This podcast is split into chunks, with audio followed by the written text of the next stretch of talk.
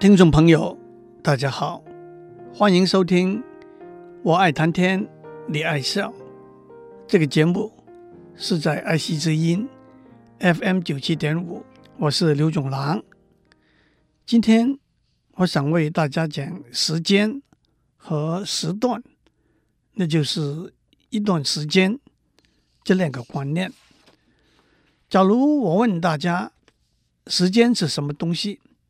相信许多人会脱口而出，那不就是几小时、几分、几秒吗？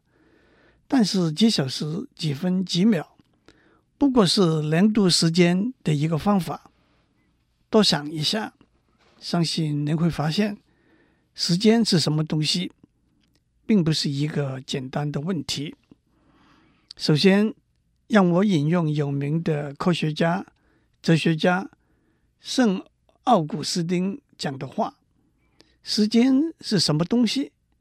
假如没有人问我，我知道；假如有人问我，要我给他解释，我就说不知道了。”哲学家对时间这个观念有两个不同的看法，一个可以说是现实主义，或者是纯科学的观点，包括牛顿在内，他们认为时间。是宇宙之中一个绝对独立的观念，时间加上空间形成宇宙最基本的架构，时间加上三维的空间，就是大家都听过的四维的时空 （four-dimensional space-time）。一个物体在四维的时空的坐标，就是这个物体在某一个时间。在三维空间里头的位置，也就是整个宇宙里万物最基本的一个描述。从这个描述，我们可以把速度、力、能量这些观念导引出来。但是，空间和时间是最基本的观念，是不能够用其他的观念导引出来的。在四维的时空中的四个坐标。空间的三个坐标用长度来量，我们通常用公尺、公分等作为量度的基本单位。时间的坐标用时间的长度来量，我们通常用小时、分、秒作为量度的基本单位。在科学研究和工程应用上，精准的。量度长度和时间是非常重要的。现在我们用光的速度作为长度的标准，一公尺就是光在两亿九千九百七十九万两千四百五十八分之一秒里头所走的距离。我们用化学元素銫的同位素 cesium 一三三。原子共振的频率作为时间长度的标准，可是时间的观念还有另外一个和现实主义相反，以德国哲学家、数学家莱布尼兹为代表的看法，那就是时间不是一个绝对的架构，而是帮助我们决定事件相对的先后次序，比较事情持续的时段的长短。的一个基本架构。换句话说，现实主义者认为时间是一个绝对的量度坐标，时间是独立存在的一个观念。而相反的看法是，因为我们有知觉，时间才会存在。亚里士多德说过，如果知觉不存在的话，到底时间存在不存在呢？同样。什么是一个时段呢？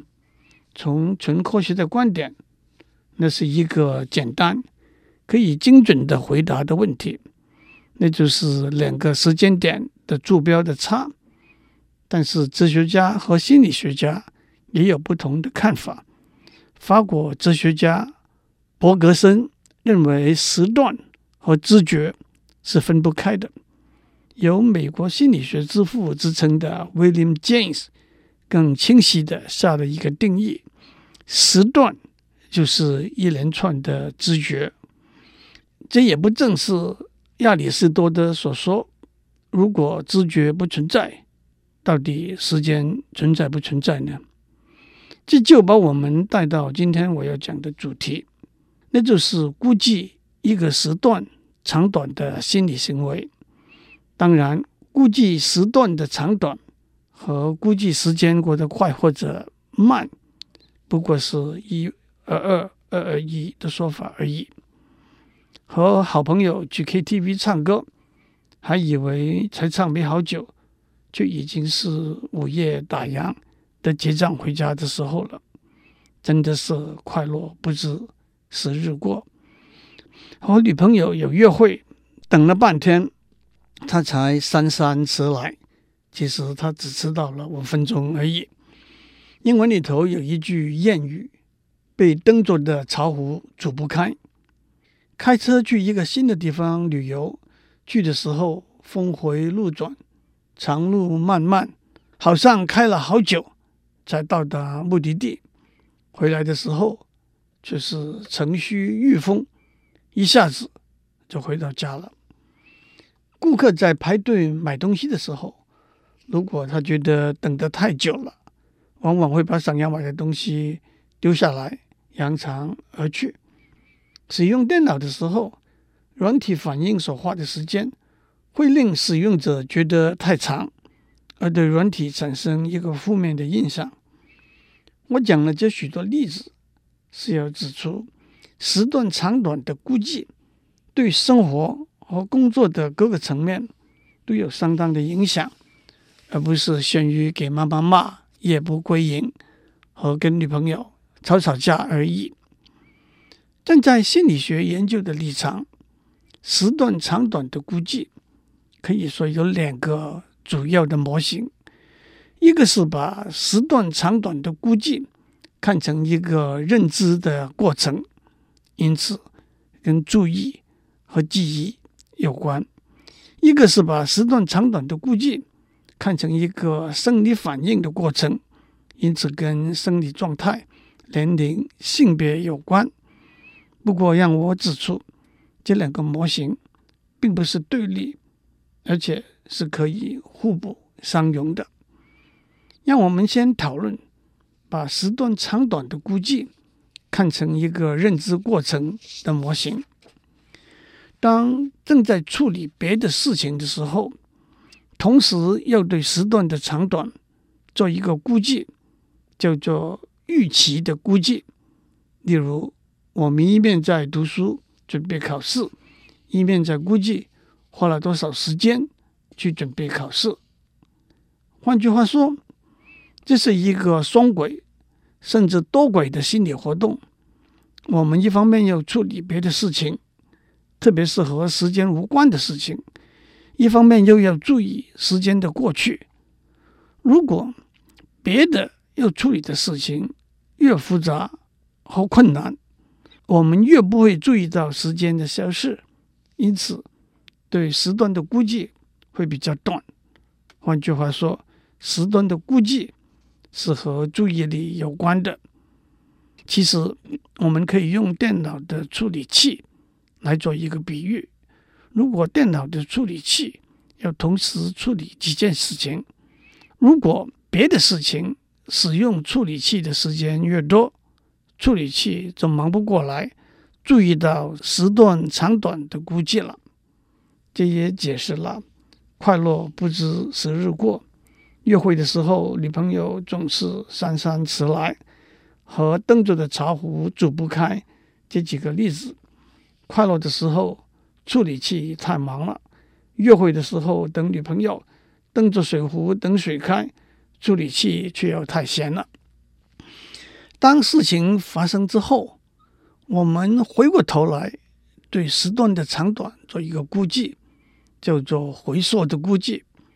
心理学家认为，回溯的估计跟存在我们记忆里头的资料有关。这不单是指资料的多少，还包括资料的复杂度。如果记忆中的资料比较多、比较复杂，那么我们对时段的估计也比较长。有一位心理学家做了一个有趣的实验，他找了十个在日常生活里头常常听到的声音，例如敲门、撕开一张纸、拉上拉链等等。他录了一段录音，在里头每个声音重复二十次，十个声音就是一共两百次。他另外录了一段录音，也是每个声音重复二十次。不过这些声音发生的次序是随机、没有规律的。虽然两个录音的时间长度是一样，内容也是一样，但是听了这两个录音带的人都认为次序是随机、没有规律的那个录音带的时间比较长。这也可以用电脑的记忆体做一个比喻。如果我们存在记忆体里头的资料越多，越复杂，我们对一个时段回溯的估计会越长。这也可以用来解释：当我们开车去一个新的地方旅游，去程的时候，各种新的资料涌进我们的记忆体里头；回程的时候，再也没有什么新的资料了。所以去程的时段觉得比较长，回程的时段觉得比较短。也有人对性别的差异。对时段长短估计的差异做过研究，虽然他们初步的结果不足以作为定论，不过当他们发现女性对时段的估计往往比较长，也可以解释为在预期的估计中，他们对时间这个因素比较注意，在回溯的估计中，他们会记得比较多的细节。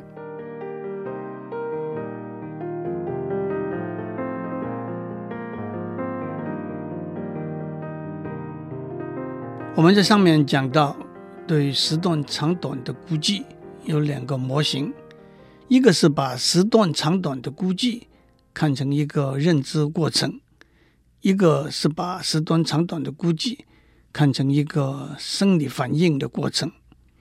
我们已经讲过，从认知过程的观点来看，预期的估计和注意力有关系，回溯的估计。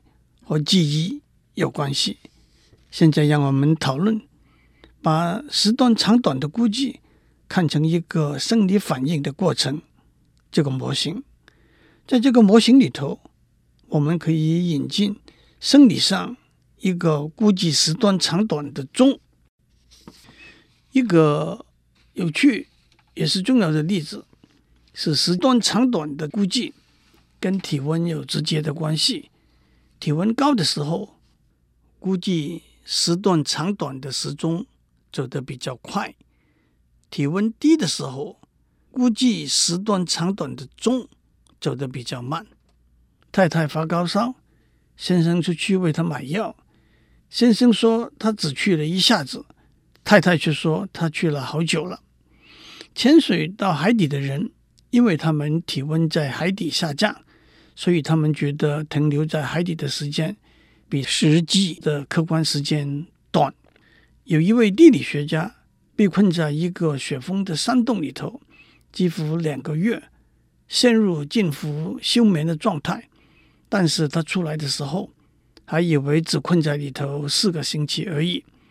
所以一个说法是，身体里头估计时段长短的时钟是会受到温度。甚至身体其他新陈代谢作用影响的，我们也都知道，心理的状态，例如紧张、着急、期待，都会影响到一个人对时段长短的估计。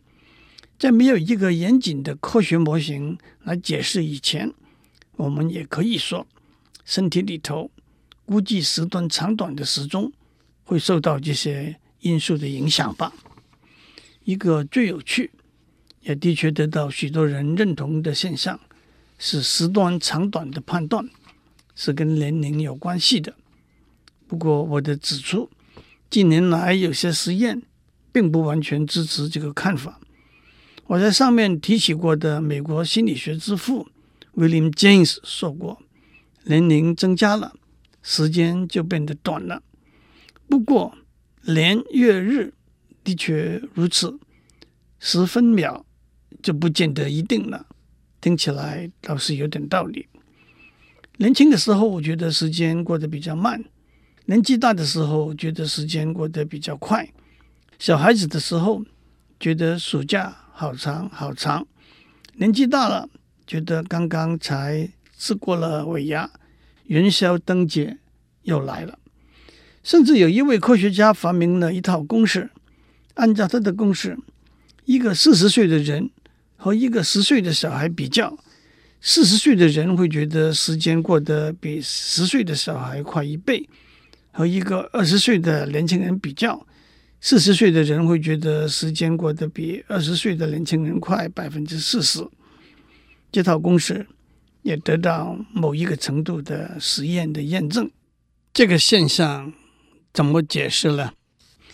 在一段客观时间里头，如果一个人觉得他得到的人生经历比较多，他会说时间过得比较慢；如果这个人觉得他得到的人生经历比较少，他会觉得时间比较快。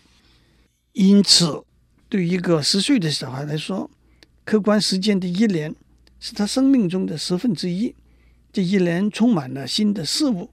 所以觉得时间过得比较慢，而对一个五十岁的中年人来说，客观时间的一年只是他生命中的百分之二，很多事物都已经经历过了，所以觉得时间过得比较快。这可不正是开车出去旅行，去程过得慢，回程过得快这个现象吗？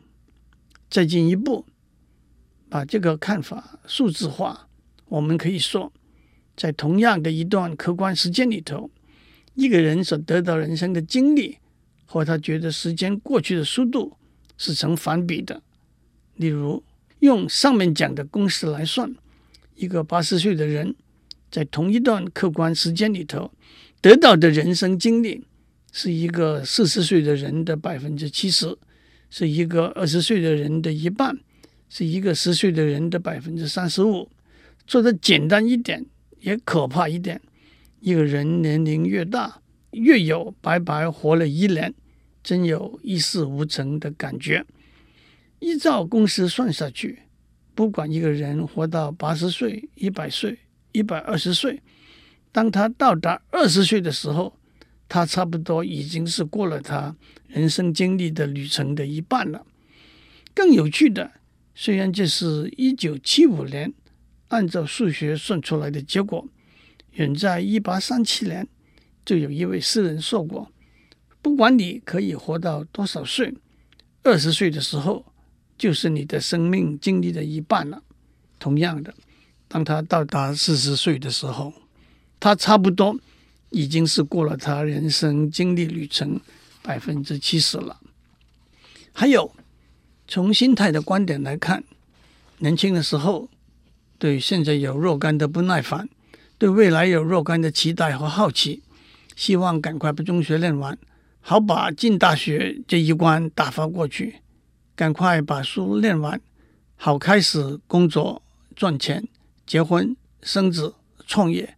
因此会觉得时间过得太慢。年纪大了，对现有的相当满足、珍惜和留恋，对未来。有某种程度的逃避和犹豫。当生命和事业都已经进入佳境，登上或者超过人生巅峰的时候，不想看到时间的消逝，因此会觉得时间过得太快了。年轻的时候觉得来日方长，时间过得太慢了。就像银行里头有很多存款，固定的一点一点花，花得太慢了。年纪大的时候，觉得夕阳无限好，只是近黄昏，时间过得太快了，好像就像已经看到银行里存款的底线，固定的一点一点花，花得太快了。心理学家做过一个实验，让一群人看在电脑荧幕上呈现的一些图片形状，然后问：“你看了好久了？”他们发现。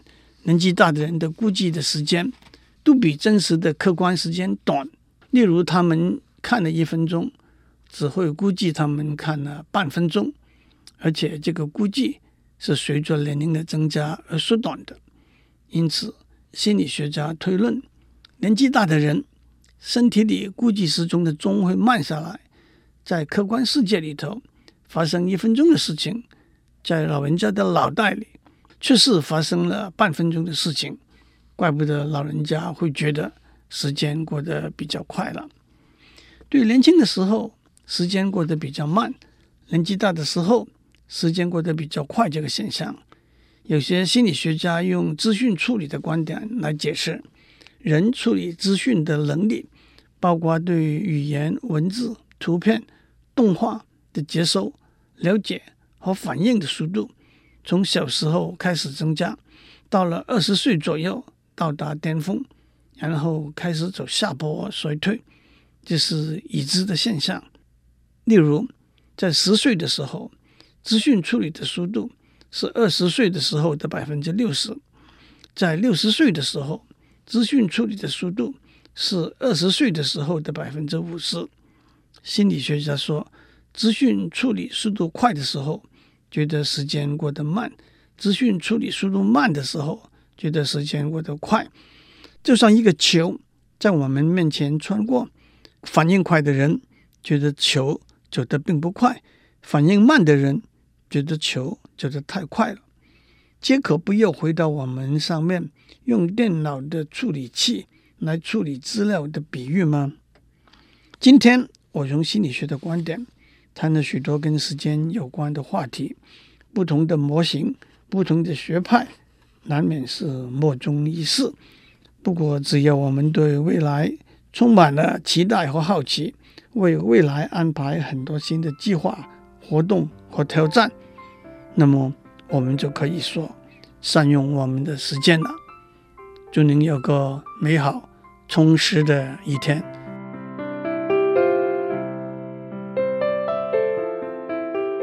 以上内容由台达电子文教基金会赞助播出。